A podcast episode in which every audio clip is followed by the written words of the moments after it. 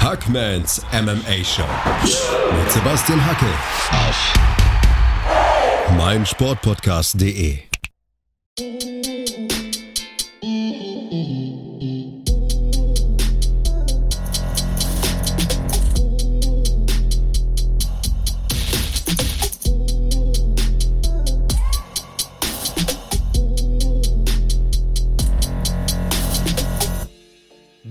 Episode wird euch präsentiert von Manscaped. Ihr wisst ja, ich bin niemand, der leichtfertig Werbung für Produkte macht, aber Manscaped arbeitet mit der Testicular Cancer Society zusammen und engagiert sich somit im Kampf gegen den Hodenkrebs. Das ist ein wichtiges, ein tolles Statement und damit haben die mein Herz erobert. Ja, wenn das nicht schon vorher der Fall war, denn Ganz ehrlich, Manscaped hat die besten Produkte auf dem Markt. Und ich spreche nicht nur von den Pflegeprodukten und Deos, nein, Freunde der Sonne, ich spreche vor allem von diesem Hammerteil hier, vom Lawnmower 4.0. Lasst euch mal gesagt sein, 85% aller Frauen wünschen sich einen Mann mit gepflegter Körperbehaarung, vor allem südlich des Äquators, wenn ihr wisst, was ich meine. Und bei dieser Expedition, da kann euch der Lawnmower 4.0 behilflich sein. Mit Skin Safe Technology, mit Auswechslung wechselbare Keramikklinge mit LED-Beleuchtung. Das Ding ist wasserdicht, kabellos bedienbar. Der absolute Wahnsinn. Kein Zwicken, kein Schneiden, kein Auer, kein gar nichts. Und es gibt überhaupt keinen Grund, sich das Ding nicht zu holen. Also, ab zu manscape.de sichert euch jetzt 20% Rabatt und kostenlosen Versand mit dem Code Hackman. H-A-C-K-M-A-N. Code Hackman bei manscaped.de. So, und jetzt viel Spaß mit der neuen Episode. Neuer Tag und siehe da, ihr habt schon wieder eine richtige Entscheidung getroffen, eine goldrichtige Entscheidung. Ihr seid wieder dabei bei den Championship Rounds. Wir sprechen über den Rest der Card vom vergangenen Wochenende. UFC 271 ist in den Büchern, ist Geschichte und es war eine Hammercard, Flo. Ich fühle mich ja privilegiert, denn ich durfte die Main Card kommentieren und die hat mal sowas von fett abgeliefert, oder? Ja, auf jeden Fall. Da bin ich wirklich ein bisschen neidisch drauf. Ähm, das muss ein schönes Gefühl sein. Auch wenn ich, ich würde mich einscheißen und vermutlich viel rumstottern, aber ähm, wenn man dann mal drin ist und Arbeitsroutine hat, muss das sehr viel Spaß machen. Ähm, ja, du, Highlights nach Highlights, muss man so sagen. Ähm, gut, du hast schon im letzten Video so ein bisschen geteasert, aus deutscher Sicht wird es vielleicht nicht so, ähm, ja, nicht so erfreulich. Aber was da zum Beispiel schon so im Co-Main-Event passiert ist, was noch im Mittelgewicht an der quasi kurz unter der Spitze passiert ist, war sehr, sehr spannend. Mit was wollen wir beginnen? Ich glaube, wir sollten mit dem Lokalmatador beginnen. Äh, Derek Lewis gegen Tai Tuivasa. Das war der Co-Main Event. Derek Lewis kommt aus Houston, Texas, ist der gefeierte Held, äh, kommt da in Houston, Texas im Toyota Center mit Tops Drop von Fat Pat wieder raus. Das ist ja mal die, die halbe Miete irgendwie mit der Musik da zum Oktagon zu kommen. Und ich ertappe mich als Kommentator dabei, wie ich mir denke, hoffentlich darf ich noch viele Kämpfe von ihm kommentieren, denn er ist ja 36 und man weiß, der ist im letzten Viertel seiner Karriere, das ist so der Spätherbst der Karriere. Jetzt sind mehr Körner unten im Sandglas als oben da durchrieseln irgendwie so vom Gefühl her. Und er hat in der UFC 13 Siege durch K.O. erzielt. Da ist er einsam gar, ganz allein an der Spitze, wenn es gewichtsübergreifend darum geht, wer hat die meisten Leute in das Land von Wind und Geistern befördert. Trotzdem hat er hier die eigene Medizin mit dem fetten Suppenlöffel schmecken müssen gegen Tai Tuivasa. Und ich sage, Flo, dieser Houston-Fluch, dieser Druck, den er da immer spürt, der war mit Schuld dran. Denn in der entscheidenden Sequenz in diesem Kampf macht Derek Lewis keine Derek Lewis Dinge. Er macht es nicht so, wie er es normalerweise macht. Er geht da blind hinterher, stürmt rein, Flying Knee, zack, zack, zack, will ihn am Zaun stellen, bekommt ihn nicht weg, merkt, dass er ihn nicht wegkommt und geht dann in die Telefonzelle mit Tai, verdammt nochmal, Tuivasa. Und das ist genau das Spiel, was der spielen will. Ja, ja, also ne, nervös wirkte er für mich nicht. Vielleicht war, also was ich halt bemerkenswert fand, ich glaube, er fand noch keinen Gegner so sympathisch. So viel Shake Hands und auf Schultern klopfen und auch das die ist schon auch ein cooler Press. Conference, die ist doch wirklich, die ich liebe, diese die Pre-Fight Press Conference, wo, wo, wo, die sagen, Derek, uh, what's your plan for Saturday night? I'm coming to knock his ass out. With the I'm gonna utmost do the respect, same thing. Let's swing and bang then. Das ist doch nicht, ganz ehrlich, man kann denken, was man will über die beiden, aber man muss sie doch lieben. Es sind doch so tolle Charaktere, die wir da haben. Vielleicht wollte er, also ja, woll- 100 Prozent, das war halt, du wusstest, du wirst auch, eine Träne wird weinen und ein, ein Auge wird lachen. Das ist so ein bisschen, keine Ahnung, im Heavyweight war das bei mir auch zum Beispiel bei Steep und DC so. Ich wusste, ich werde es doof finden, dass einer verliert und ich werde es toll finden, dass einer gewinnt. Ähm, war das gleiche Spiel hier für mich. Ich könnte mir vorstellen, dass vielleicht diese Abmachung, ja, Swang and Bang, vielleicht wollte der auch gerecht werden, keine Ahnung. Dann auch noch vor der Home Crowd, vielleicht war das, also vielleicht war der Fluch real, aber ein bisschen anders diesmal wie beim letzten Mal, wo es nicht vielleicht der Druck und die Erwartungshaltung und ich mache mich selbst verrückt, ähm, dass ich liefern muss, sondern die erwarten eine, einen, einen Kampfverlauf, einen Kampfstil. Eventuell war es das. Vielleicht interpretieren wir da aber auch wieder viel zu viel rein. Vielleicht war es eine Millisekundenentscheidung und der ist halt vorwärts gelaufen und hat gar nicht so viel gedacht. Keine Ahnung. Ich weiß, das ist vielleicht immer eine plumper, ein plumper Ausweg, den ich da gehe. Das hatten wir schon mal. Ich weiß nicht, um was es da, schon war, da ging, wo ich auch gesagt habe, du, vielleicht hat er auch einfach gar nicht so viel gedacht. Ähm, ja, schwer zu erahnen. Ja, er wollte zu viel in zu kurzer Zeit. Er hätte sich da zurücknehmen sollen, ist hinterhergegangen. Tuivasa hat diese, diesen Ansturm überlebt und dann wird er so oft angeklingelt, Derek Lewis. Vielleicht hat das auch das Urteilsvermögen dann erwischt in äh, dem Moment und hat trotzdem immer noch die Chance rauszugehen und bleibt stehen in der Pocket. Und das darfst du nicht machen gegen Tuivasa. Das darfst du nicht. Dann kommen Hellbows oder in dem Fall nur einer. Der Ja, kurze Ellbogen, der, der hat mich ein bisschen an Mark Hunt erinnert. Also auch so die Be Art zu bewegen, äh, die tätowierten Beine und, und so diese Statur. Ich dachte, da steht Mark Hunt. Also das ist der, markant. Der Ellbogen so auf, diese Distanz, so gefühlt, unfassbar, was der da für eine Power generieren kann in diesem kurzen Moment. Und das sind ja äh, so Feuerwehrhydranten, diese, diese Unterarme, die der hat. Das ist ja eine enorme Schlagmasse, die da kommt. Das ist ein stabiler Typ, dieser Tai Tuivasa. Und äh, ja, der Kampf war nicht ultra technisch. Ich glaube, deswegen müssen wir da auch nicht so viel analysieren, was das Handwerkszeug betrifft und die Werkzeugkästen an Fähigkeiten beider Männer. Aber was mir halt auffällt, Tai Tuivasa hat eine riesen Chance. Ähm, der stand auf Nummer 11. Er besiegt jetzt die Nummer 3. Das kann das Ticket so zum Anklopfen an die Top 5 sein.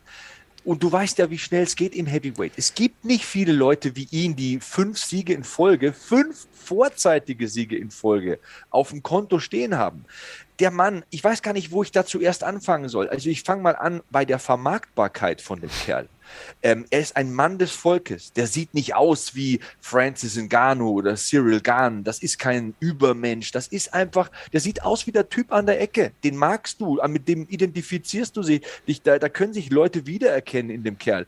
Er säuft Bier aus dem Schuh, ist mega witzig, ist ein äh, Typ, der zum Anfassen ist. Hat jetzt sein eigenes Merchandise, diesen Shui Wasser. Das ist mega clever, was er macht. Leute lieben den und der gewinnt. Und der hat diese Rocky-Story. Der hat dreimal in Folge verloren. Keiner rechnet mit dem und plötzlich fängt er an mit Herz und viel Biss und einfach Donner unterm Handschuh Leute wegzunieten. Fünf vorzeitige Siege in Folge. Flo, du weißt es selbst, in dieser Gewichtsklasse gibt sowas nicht wie eine Siegesserie. Im Heavyweight gewinnst du zweimal und dann verlierst du wieder. Das sagt die Statistik, wenn du, auch, auch wenn du ein guter Fighter bist. Ja, auf jeden Fall. Ähm, das ist sehr außergewöhnlich und da sind auch die Leute zu leicht, die sagen, ach, das ist halt der lustige Kerl, der aus den Schuhen säuft. Das ist halt auch der Typ, der fünf Leute in Folge umnockt. Ähm, und zwar inzwischen wirklich Top-Klasse-Kämpfer. Du hast jetzt auch sehr viel gesagt, ähm, wo ich mich auch kurz so ein bisschen sammeln musste, auf alles einzugehen. Also dieses Mark Hunting ist halt einfach alles gut, ist doch super. Tue ich dir doch genauso an. Ähm, bisschen Gehirntraining am Sonntagabend. Ähm, diese diese Mark Hunt-Vergleiche kommen natürlich nicht von irgendwoher. Das ist halt nach wie vor, ich habe es oft gesagt, absoluter Schützling. Das ist quasi MMA-Onkel. Ähm, Tai Tuivasa war auch auf Trainingspartner, hat ihn in Vorbereitungen unterstützt, wurde auch auf der Pressekonferenz gespra- äh, angesprochen auf seine Nehmerqualitäten, wie es denn sei, von Derek Lewis so vier, fünf Funde am Boden abzubekommen. Er hat auch gesagt, du, mich hat Mark Hunt äh, einfach äh, wochenlang durchs Gym geprügelt. Ich glaube, der hat mich gut darauf vorbereitet. Ähm, das für mich wirklich auch eine Qualität gut, die wird er nicht immer haben. Der Mann ist 29, das kann schnell auch zu Ende gehen, aber in diesem Kampf hat er halt einfach Nehmerqualitäten bewiesen. Also er kriegt halt diese vier, fünf Hände von Derek Lewis, wo ich schon denke, boah, krass, und wenn da jemand noch einigermaßen ähm, kontrolliert rückwärts läuft und sich irgendwie erstmal sammeln kann, denke ich mir heftig, aber er geht halt vorwärts und geht, wie du gesagt hast, selbst in diese Telefonzelle und will halt schwingen. Ähm, und dieser Ellenbogen war ja kein blind, ähm, uiuiui, ähm, jetzt boxe ich schon mein Mikrofon, kein, kein blindes Schwingen und irgendwie halb benommen versuchen mitzuhalten, sondern das war ja, der war ja doch einigermaßen gedanklich offenbar am Start. Das finde ich sehr bemerkenswert. Ähm, und zu diesem, zu diesem Thema ähm, Ticket in die Top 5, das ist halt für mich die große Frage, die über diesem Kampf steht die man letztendlich nicht beweisen, äh, äh, beantworten kann, weil man nicht weiß, wie es ausgeht mit diesen Vertragsverhandlungen mit Francis Ngannou. Und da muss man für mich halt irgendwie so zwei Szenarien sich parallel mal vorstellen. Es gibt halt irgendwie, ja, zwei Paralleluniversen. Ein Paralleluniversum, die UFC und Francis Ngannou werden sich vertraglich einig er verteidigt seinen Titel, er bleibt Heavyweight Champ, darf boxen, darf nicht boxen, egal, aber er bleibt in der UFC und ist Heavyweight Champ. Dann müssen wir halt drüber nachdenken, wer wird der nächste Titelanwärter. Ähm, und da sehe ich Tuivasa noch nicht. Dana wird auch nochmal darauf angesprochen, wie ist es denn jetzt? Ist es denn möglich mit, ähm, mit John Jones und Stiepe? Ähm, und sollte dieser Kampf zustande kommen, ist für mich relativ klar, das ist der Kampf um den, die nächste Titelchance. Ähm, Finde ich auch einen recht schlauen Kampf tatsächlich für John Jones, weil Stiepe auch einfach ein relativ leichtes Schwergewicht ist. Vielleicht ist das, ich könnte mir gut vorstellen, das ist wie gemalt für John Jones. Ähm, aber wenn man sich eben vorstellt, dass es vielleicht nicht so ist und irgendwie klar wird, dass ja ein vakanter Titel irgendwann ausgekämpft wird, dann sind es für mich vier, vier Jungs oder vier Männer, die da im Rennen sind. Es sind eben die beiden erwähnten, John Jones und ähm, Stipe Miocic es ist Sirogan nach wie vor, muss man sagen, er hat einmal gegen den Champ verloren und es ist jetzt Taito Iwasa. Und dann kann man die vier nach oben werfen, schauen, welche zwei Plättchen am, am nächsten beisam, beisammen liegen. Die zwei Gewinner kämpfen um den nächsten Gürtel. Ist für mich eigentlich sind die einzig denkbaren Namen. Gebe ich dir vollkommen recht. Und umso beeindruckender ist die Leistung von Tai Tuivasa, der ja sagt, ich bin Muay Thai Tuivasa, zu bewerten. Weil ähm, John Jones ist ein absoluter Superathlet. Seine Brüder spielen alle in der NFL, sind die absoluten Freaks, war jahrelang, ein Jahrzehnt lang super dominant im Halbschwergewicht. Dann hast du Stipe Miocic, der auf dem Sprung stand zum Profi-Baseballspieler, der ein ausgezeichneter Boxer ist, der eine außergewöhnliche Hand-Auge-Koordination mitbringt und bei dieser Größe ringen kann wie kaum jemand. Dann hast du Cyril Gunn, ich bitte dich, welcher Schwergewichtler mit 250 Pfund kann sich bewegen wie ein Cyril Gunn? Und dann steht da Tui, Tai, äh, tai Tuivasa. Ähm, er ist übrigens 28, ähm, im März wird er 29. Aber der Typ ist halt mal von denen der kleinste mit Abstand, mit Abstand am wenigsten gesegnet, was so die DNS betrifft, was ihm der Herrgott mit auf den Weg gegeben hat, als er ihn von den Wolken hat runterrutschen lassen. Ähm, trotzdem ist es unfassbar, was er, was er da leistet. Man muss sich das nochmal vor Augen führen. Hätte der ein viertes Mal in Folge verloren, würden wir heute nicht hier sitzen und über einen Tai Tuivasa aus Australien sprechen. Wir würden ganz andere Themen anschneiden. Jetzt hat er hier eine Profibilanz von 15 zu 3 stehen und diese drei Niederla diese Dreier-Niederlagenserie war wirklich so ein Turning Point für ihn. Ich glaube, da hat er gesagt, jetzt erst recht. Und das macht brutal Eindruck bei mir. Das, ich keine Ahnung, das beeindruckt mich. Verstehe ich komplett. Ja, und also mal, du hast jetzt letztendlich auch so zwischen den Zeilen gesagt, puh, Cyril Gahn und John Jones sind da irgendwie die begabteren Athleten. Kann sich schon vorstellen, dass er, dass er auf jeden Fall mal so ein Steve zum Beispiel, der vielleicht auch ein bisschen langsamer wird, der nicht mehr so super schwer ist, der auch nicht mehr der Jüngste ist, dass der so jemanden umklatscht ich würde jetzt nicht mein Geld draufsetzen, aber ausschließen würde ich es auf keinen Fall. Was kannst du in dem Sport mit Sicherheit sagen? Es ist, es ist einfach mal so.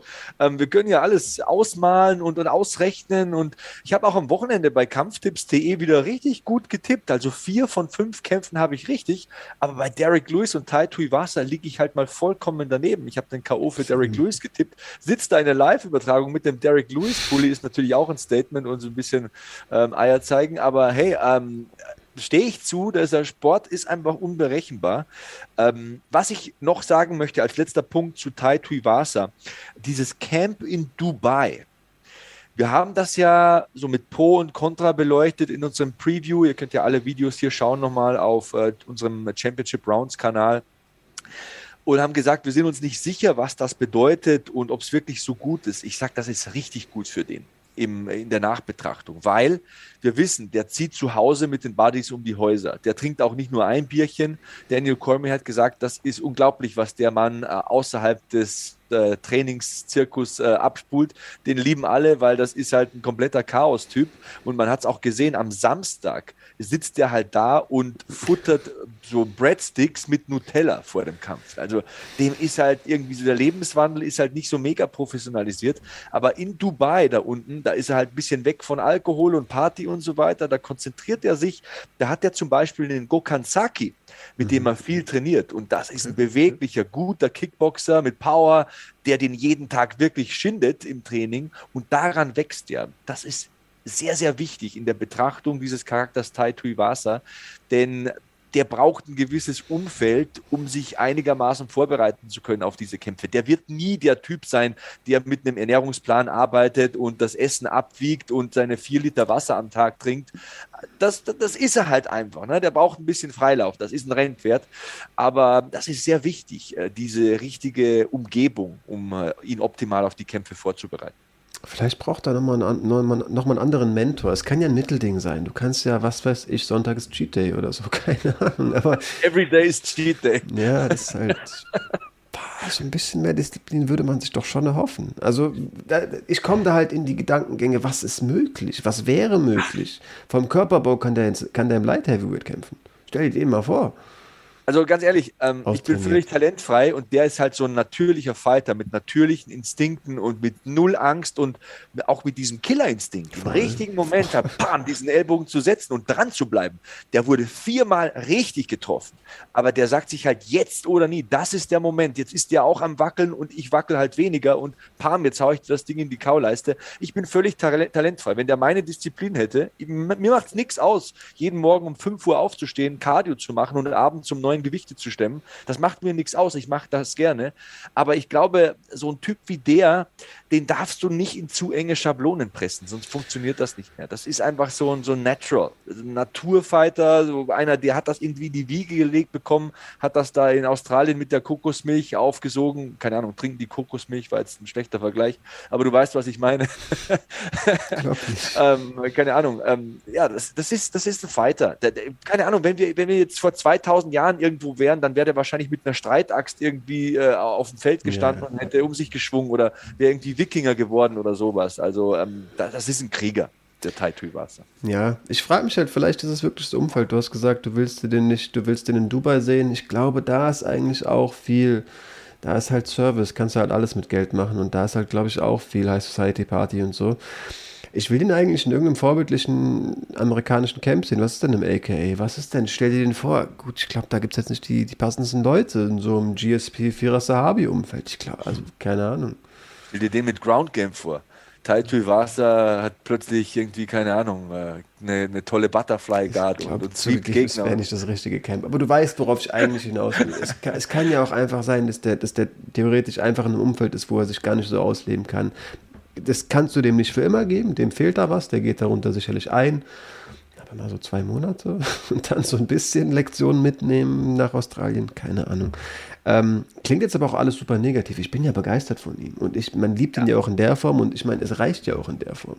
Also es ist halt auch leicht gesagt, wenn jemand, was weiß ich, äh, nur Einsen schreibt, dem zu sagen, hättest du noch ein bisschen, keine Ahnung, Ne, 1 plus geschrieben. Strukturierter deine Notizen gemacht, hättest du sie ja noch in drei Jahren parat. Würde ich auch denken, oder du hast doch gereicht. Die Aufgabe schneller abgeben können oder so. Genau. Nee, das ist natürlich Jammern auf hohem Niveau. Und äh, ja, ich meine, was er jetzt bis jetzt angerichtet hat in der UFC, das lässt sich echt sehen. Also Taitui Wasser, äh, stabiler Lauf, den der da momentan am Start hat. Und das er macht halt einfach Spaß. Es, es, macht einfach Spaß, steigt halt aus dem Cage, säuft wieder aus dem Turnschuh und die Fans feiern den. Und jeder andere wäre gnadenlos ausgebuht worden in Houston, Texas, wenn der Derek Lewis so umnietet, dass der steif wie ein Brett vorne überfällt und im Oktagon liegen bleibt. Tai Tuivasa wird selbst hier noch gefeiert in Houston, Texas. Das sagt eigentlich alles über den Typen. Voll. Und dieser Lauf ist einfach nur zu krass.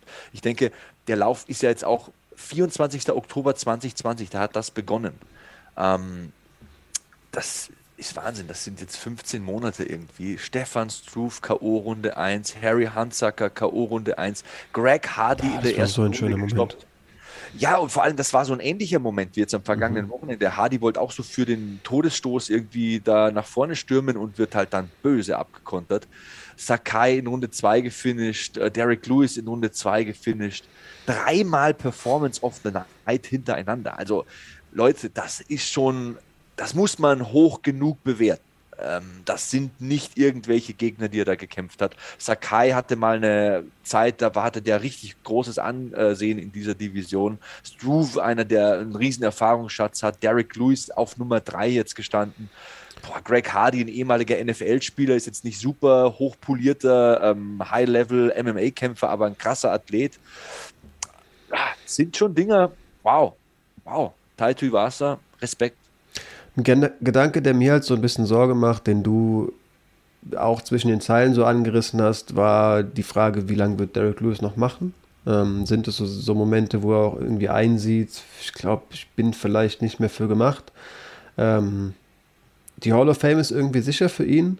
Ja. Und ich habe auch unabhängig davon, sollte es nicht der Fall sein, nicht das Gefühl, dass Derek Lewis jemand ist, der irgendwie so einen athletischen Stempel setzen will, Sportgeschichte schreiben will, ähm, der so, ja, für seine MMA-Legacy unbedingt lebt.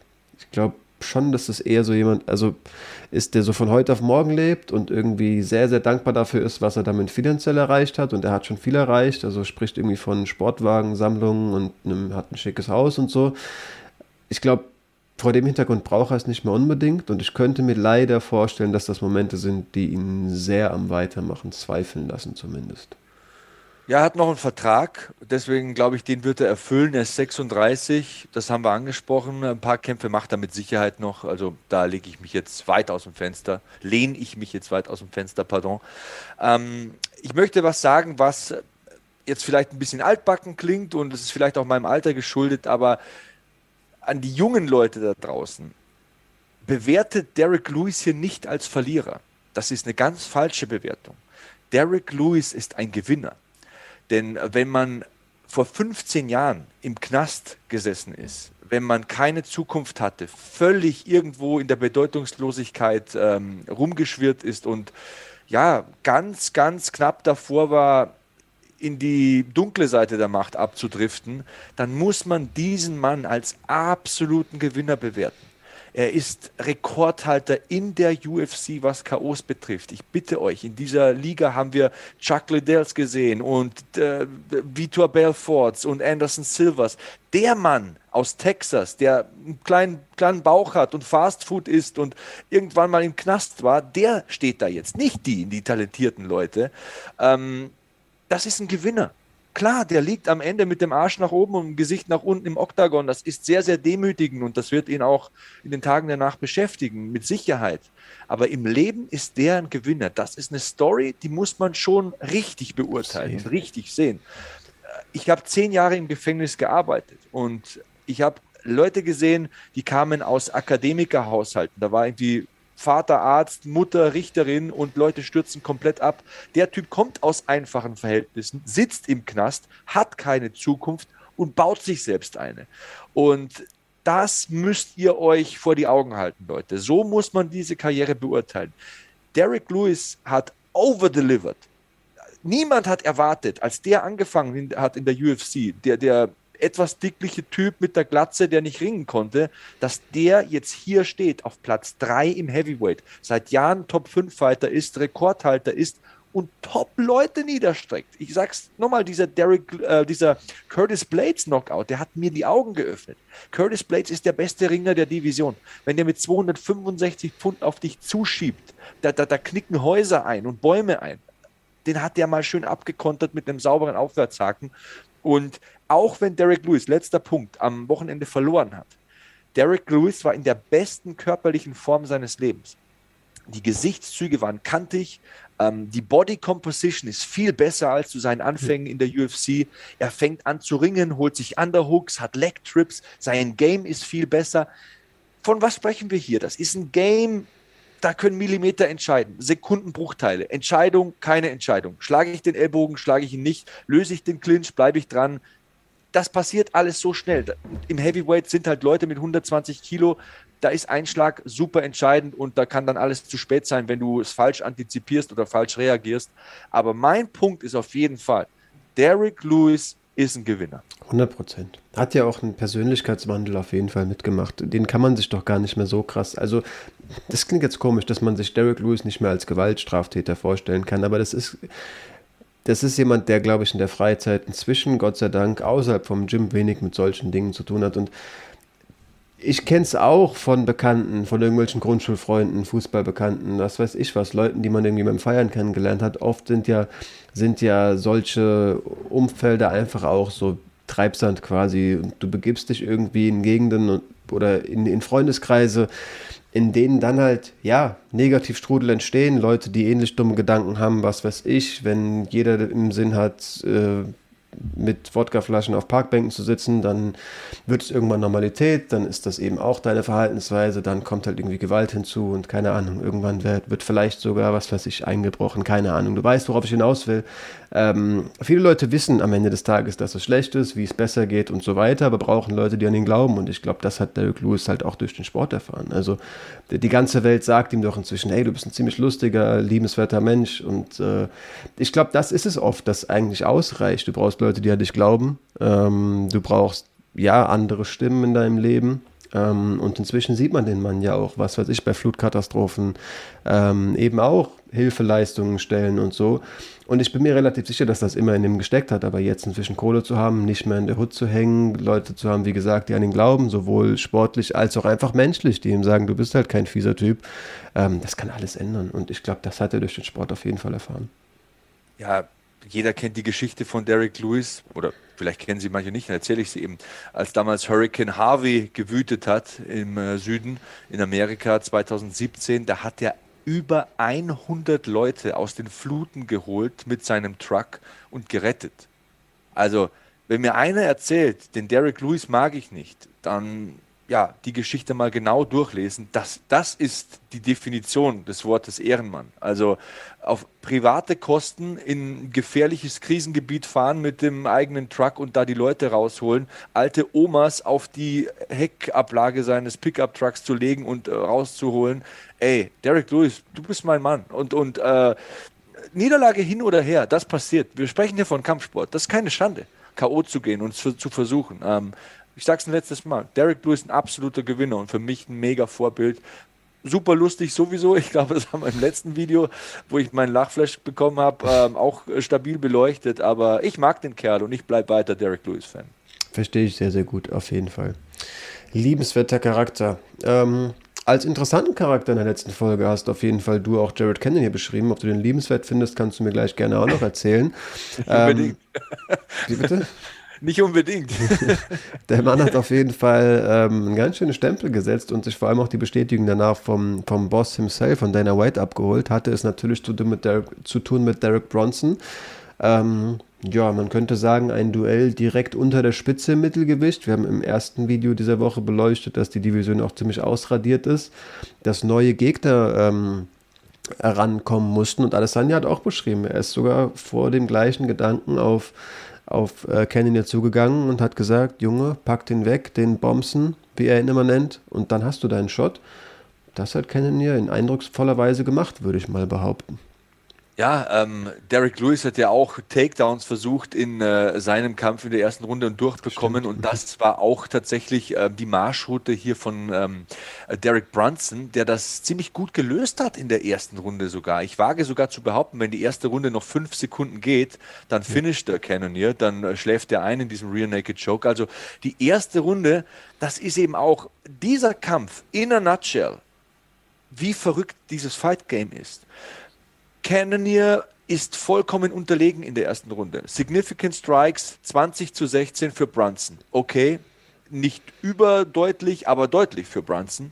Zwei von neun Takedowns. zwei Minuten Kontrollzeit für Brunson. Er hat richtig gut gerungen und am Ende ist er da, wo er stehen will. Er arbeitet sich das durch unermüdlichen ja. Aufwand, dass er in der Mitte des Oktagons mit Cannonier liegt, hat ihn im Rear Naked Choke, zieht das Ding richtig schön fest, schöne Positionierung, wird belohnt für seinen Aufwand und miep, der Rundengong ähm, geht an und rettet Cannonier und das Ende vom Lied kennen wir alle in Runde 2 gewinnt Cannonier vorzeitig. Jede Runde beginnt wieder im Stand. Das ist das Faszinierende am Kampfsport. Und äh, er ist jetzt der gefeierte Herausforderer, stand auf Platz 3, besiegt die Nummer 4. Da müssen wir jetzt auch gar nicht mehr diskutieren, denn Dana White hat es ja ganz klar gesagt. Also der bekommt jetzt den Title Shot und ich meine, Flo, zu Recht. Ja, auf jeden Fall. Also hat nur gegen Whittaker verloren. Ähm, die anderen Kämpfe halt auch eindrucksvoll äh, gewonnen. Ich meine, klar, man kann ihm jetzt sagen, wie du gerade, die erste Runde sah noch nicht so gut aus, aber er hat sich ja gut von ihr erholt. Ähm, ich fand es halt beachtlich, dass Bronson zu Rundenbeginn von zwei ja auch erstmal ein Bein greift und diesen Takedown erstmal auch durchbringt. Ähm, kennen wir wie auch in der ersten Runde aber schwer unten zu halten ist, war ja auch eine Sache, die wir auch predicted haben, dass Physis auf jeden Fall in diesem Kampf ähm, einen Einfluss haben wird, da müssen wir gar nicht so sehr drüber reden, ob Kennedy jetzt technisch ein super Ringer ist. Das wird einfach aufgrund seiner Statur eine schwierige Sache, den da zumindest mal unten zu halten. Oft, oft ja auch wie in Runde 1, der musste ja richtig verbissen drum kämpfen, Bronson, ähm, ihn runter zu bekommen. Aber er steht auf jeden Fall auf und hat eine komplett andere Körpersprache. Ähm, und ich fand es halt beachtlich. Offenbar war der richtig müde, aber es hat er beim Holen dieses ersten Takedowns sich noch nicht anmerken lassen. Und ich hatte das auch nicht das Gefühl, als Bronson so irgendwie in die zweite Runde reinläuft, dass der schon todmüde wirkt. Aber er holt diesen einen Takedown, hält den nicht unten und ist ab dann für mich irgendwie gebrochen. Und so richtig habe ich nicht gerafft, was da. Also, dass das so, dass der so einen Verlauf, so einen Müdigkeitsverlauf durchlebt, okay, aber das war für mich richtig ein Switch. Ab dem Moment war Bronson ein anderer. Und das war, das war krass. Wenn man sagen würde, ähm, okay, alle anderen außer Israel Adesanya sind ja in der Außenseiterposition, wenn man gegen, wenn sie gegen den Champion kämpfen. Also Adesanya ist einfach immer der Favorit bei den Buchmachern.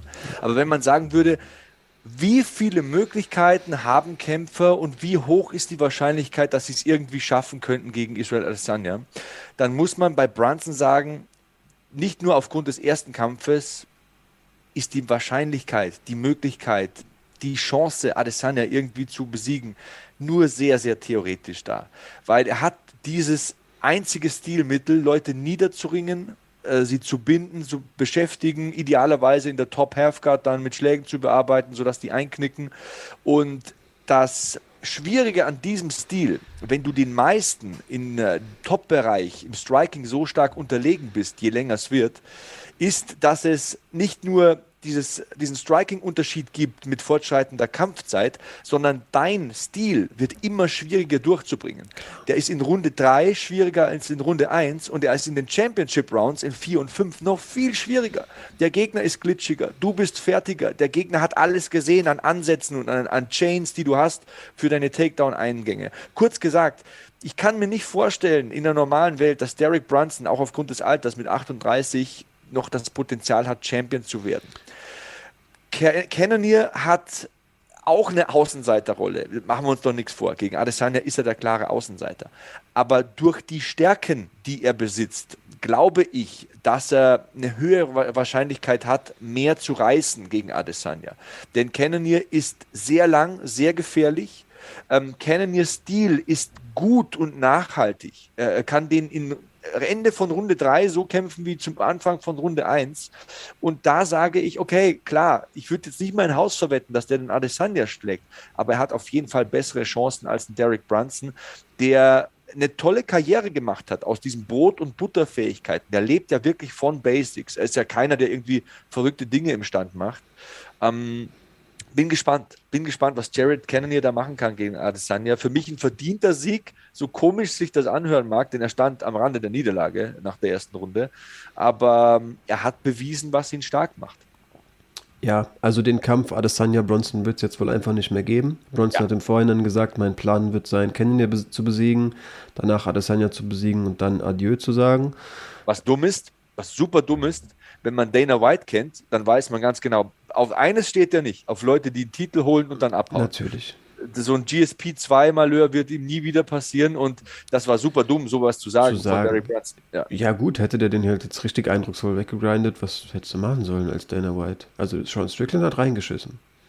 Er hätte den Title Shot bekommen. Hätte ich, Ich sag's dir, ich bin mir nicht sicher bei Dana White. Wenn einer Ja. sowas sagt, dann, dann hat er die Mr. Spock-Ohren.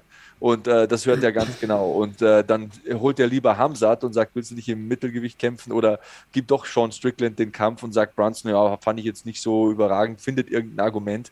Es war nie, also, dumm ist jetzt ein hartes Nein, Wort, jetzt stimmt blöd von mir, aber es war nicht intelligent, das vorher so anzukündigen. Auch aus dem Blickwinkel, wenn du Champion bist, stehst du im Main Event auf einer Pay-Per-View-Card. Dann hast du Pay-Per-View-Beteiligung. Aus finanzieller Sicht schon mal nicht Klar. intelligent, sowas zu sagen.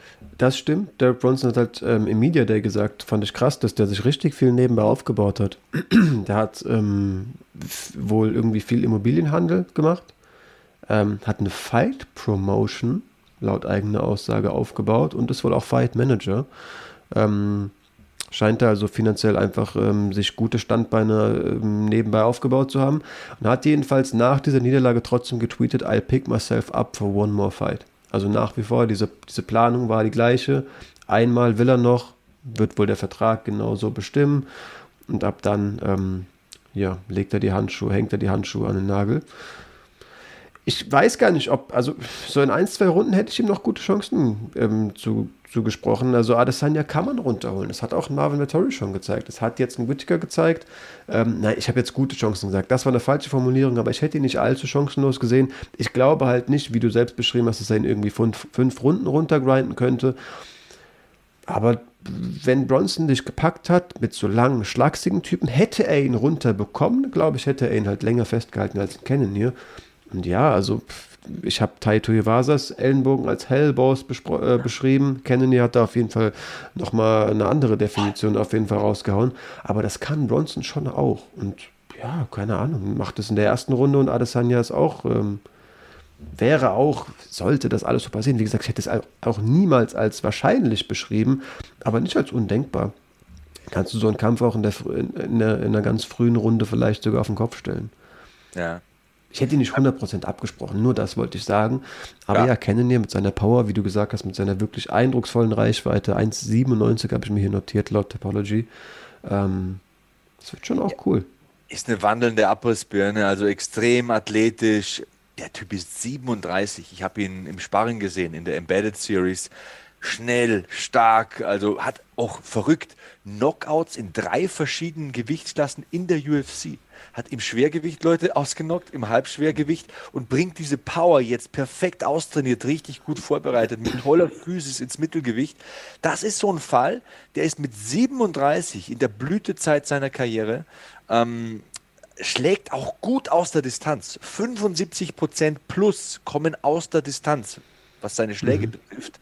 Ähm, also ist kein, kein Pocket Fighter oder einer, der viel Risiko geht, der schaut sich Dinge lang an und wenn die richtige Chance da ist, dann schlägt er aber brutal zu. Also das war schon ein krasses Ground and Pound. Also wir haben schon Situationen gesehen in der UFC, wo Kämpfer fünf, sechs, sieben, acht Minuten in einem Kampf dominante, toll gesicherte Top-Control-Positionen haben oder Top-Halfguard haben mit einem Underhook und wenn die annähernd diese Athletik hätten, diese, diese, diese, diese Schnellkraft auf kurze Distanz, diese Explosivität von äh, Cannon hier, dann wäre da ganz fix Schicht im Schacht. Also das war krass, wie Brunson da das Licht ausgemacht wurde auf kurze Distanz. Das war ja nicht, dass er jetzt Mord Schwung geholt hat. Papp, das ging so kurz und ja, da sind die Lichter ausgegangen. Definitiv. Ich habe auch noch, eine Zeitlupe, noch eine Zeitlupe gesehen, wo man klar sieht, dass es waren ja mehrere Ellenbogen, wo Bronson schon 100% weg ist. Der rafft schon gar nichts mehr und kriegt wirklich noch so ein übles Ding ins Gesicht. Ähm, unschöne Szenen, muss ich sagen. Ja, Ähm, war die Lichter an, aber keiner mehr zu Hause. Äh, Was ich noch sagen wollte, bevor ich es vergesse, du hast gesagt, ich finde Canon hier interessant. Ähm, meine jetzt nicht seine Schwurbeltheorien und seine Interviews, äh, ganz im Gegenteil. Aber ähm, der Typ Canon hier ist ein mental starker Typ. Ansonsten kommst du nicht zurück aus dieser ersten Runde, wo du fast gefinisht wirst. Das ist dem einfach vollkommen egal gewesen. Der resettet, da beginnt die Runde wieder vom Neu, von neu. Der, der, der löscht das einfach und geht seinen Gameplan locker durch, spult sein Ding ab. Und das sagt er auch. Er hat äh, was gesagt in der, ich glaube, war es die Embedded Series. Ich habe es irgendwo gesehen. Eine Folge diesmal gesehen, ganz, ganz untypisch für mich.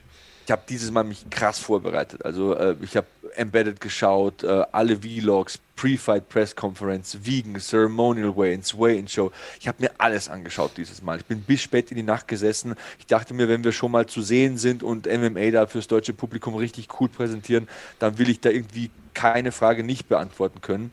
Und Cannonier hat was gesagt, das hat sich echt so eingebrannt bei mir. Ähm, ihm ist vollkommen egal, was Menschen sagen. Also was die Experten sagen, was die Fans denken, was die Kommentatoren da vom Stapel lassen, ist ihm einfach vollkommen egal.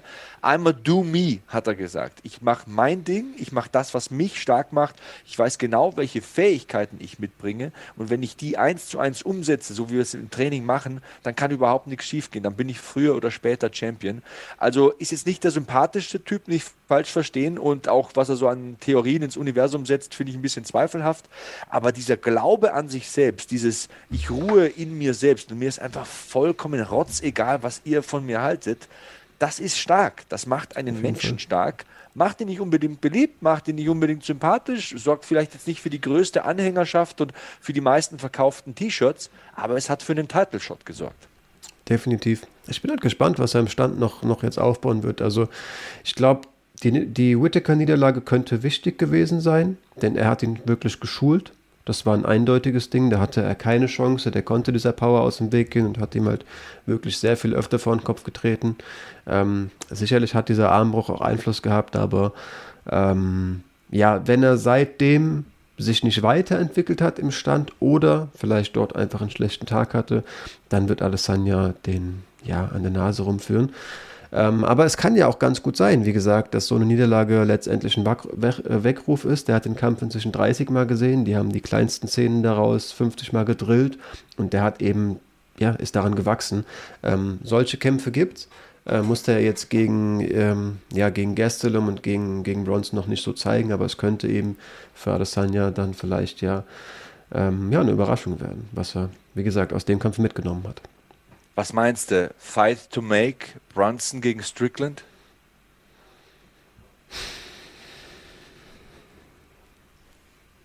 Also ich, in mir sträubt sich jetzt erstmal gar nichts. Ja, klingt gut, doch. Mhm.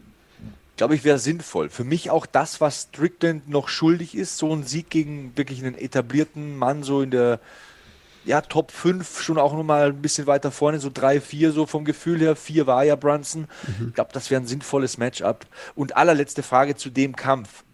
Deine Meinung würde mich interessieren. In der ersten Runde neun Takedowns versucht, in der zweiten Runde vier Takedowns versucht. War das ein bisschen zu viel? Hat er das Pulver verschossen, Derek Brunson? Ich weiß Hätte er vielleicht bisschen, bisschen mehr haushalten soll mit den Energien. Wollte er da zu viel, hat das zu stark telegrafiert irgendwie, dass er einfach nur ringen wollte? Nee, glaube ich nicht. Also ich verstehe komplett deinen Punkt. Ähm, Wäre wär eine, wär eine anstrengende fünfte, ne? Äh, dritte Runde gewesen, wenn er das ja. äh, so weiter hätte machen müssen. Aber es ist sein Stil und das macht auch den Gegner platt. Und wenn du letztendlich, boah, endlich aufgestanden und gerade wieder auf dem Rücken landest, ähm, das ist es eigentlich, was ich von Ringern sehen will. Dass wenn es scheitert, wenn sie scheitern, wenn sie doch wieder hochkommen, dass sie beständig dranbleiben. Natürlich ist das komplett ermüdend, aber es ist auch eine Belastung, die Ringer eben durchleben und trainieren. Ähm, wie Strikers eben nicht tun, wie es andere Leute nicht tun. Es gibt eben auch Kämpfe, wo du dem Ringer ansiehst, ähm, das ist seine Belastung. Also oft wirkt es tatsächlich für wirklich so ganz klassische Ringer ermüdender, vor allem auch mental, sich irgendwie so eine taktische Schlacht im Stand zu geben wie gesagt, ich glaube nicht, dass der super frisch irgendwie die letzten Minute, Minuten der dritten Runde gemacht hätte. Aber mhm. kennen die, glaube ich, eben auch nicht, wenn das so weitergegangen wäre. Und ich meine, es ist ja auch jederzeit denkbar, dass der da unten jemanden finisht. Wir haben das Ende der ersten Runde gesehen. Ähm, du sprichst vom Risiken eingehen in der Folge gestern. Ähm, und in dem Fall sage ich, nee, so soll man das als Derek Bronson eigentlich machen. Weißt du was, das unterschreibe ich. Und ähm, auch hier möchte ich Brunson loben, so vorbereitet zu sein, so eine Physis zu haben, ähm, so einfach ja alles im Oktagon zu lassen, im Alter von 38. Das nötigt mir Respekt ab. Klar, er wird hier gefinisht, wird deutlich besiegt, aber man kann ihm nicht vorwerfen, dass er nicht versucht hätte, seine Stärken zu etablieren und ins Oktagon zu bringen. Muss ihn loben, ganz ehrlich. Das sind doch gute Worte, da schließe ich mich an. Sehe ich, wie gesagt, auch so. Ähm, ja, dann hoffe ich mal, unsere Zuschauer loben uns, indem sie den, den, Daumen hoch drücken, indem sie gerne einen netten Kommentar verfassen. Du appellierst regelmäßig daran, diesmal übernehme ich das. Lasst uns ein Abo da, wenn ihr es noch nicht getan habt. Empfehlt uns, euren Freunden, ähm, damit wir wachsen, damit wir mehr Videos generieren können, ihr auch mal andere Stimmen hört und nicht nur immer unsere unansehnlichen Gesichter ertragen müsst, den Anblick dieser. Ähm, ich danke fürs Einschalten und freue mich auf die nächste Folge, wo wir nochmal den Rest dieses nach wie vor, auch unabhängig von diesen bereits drei besprochenen Kämpfen, wirklich sehr, sehr sehenswerten Pay-Per-Views besprechen. Peace. Dir hat dieser Podcast gefallen? Dann klicke jetzt auf Abonnieren und empfehle ihn weiter. Bleib immer auf dem Laufenden und folge uns bei Twitter, Instagram und Facebook. Mehr Podcasts aus der weiten Welt des Sports findest du auf meinsportpodcast.de. Schatz, ich bin neu verliebt. Was?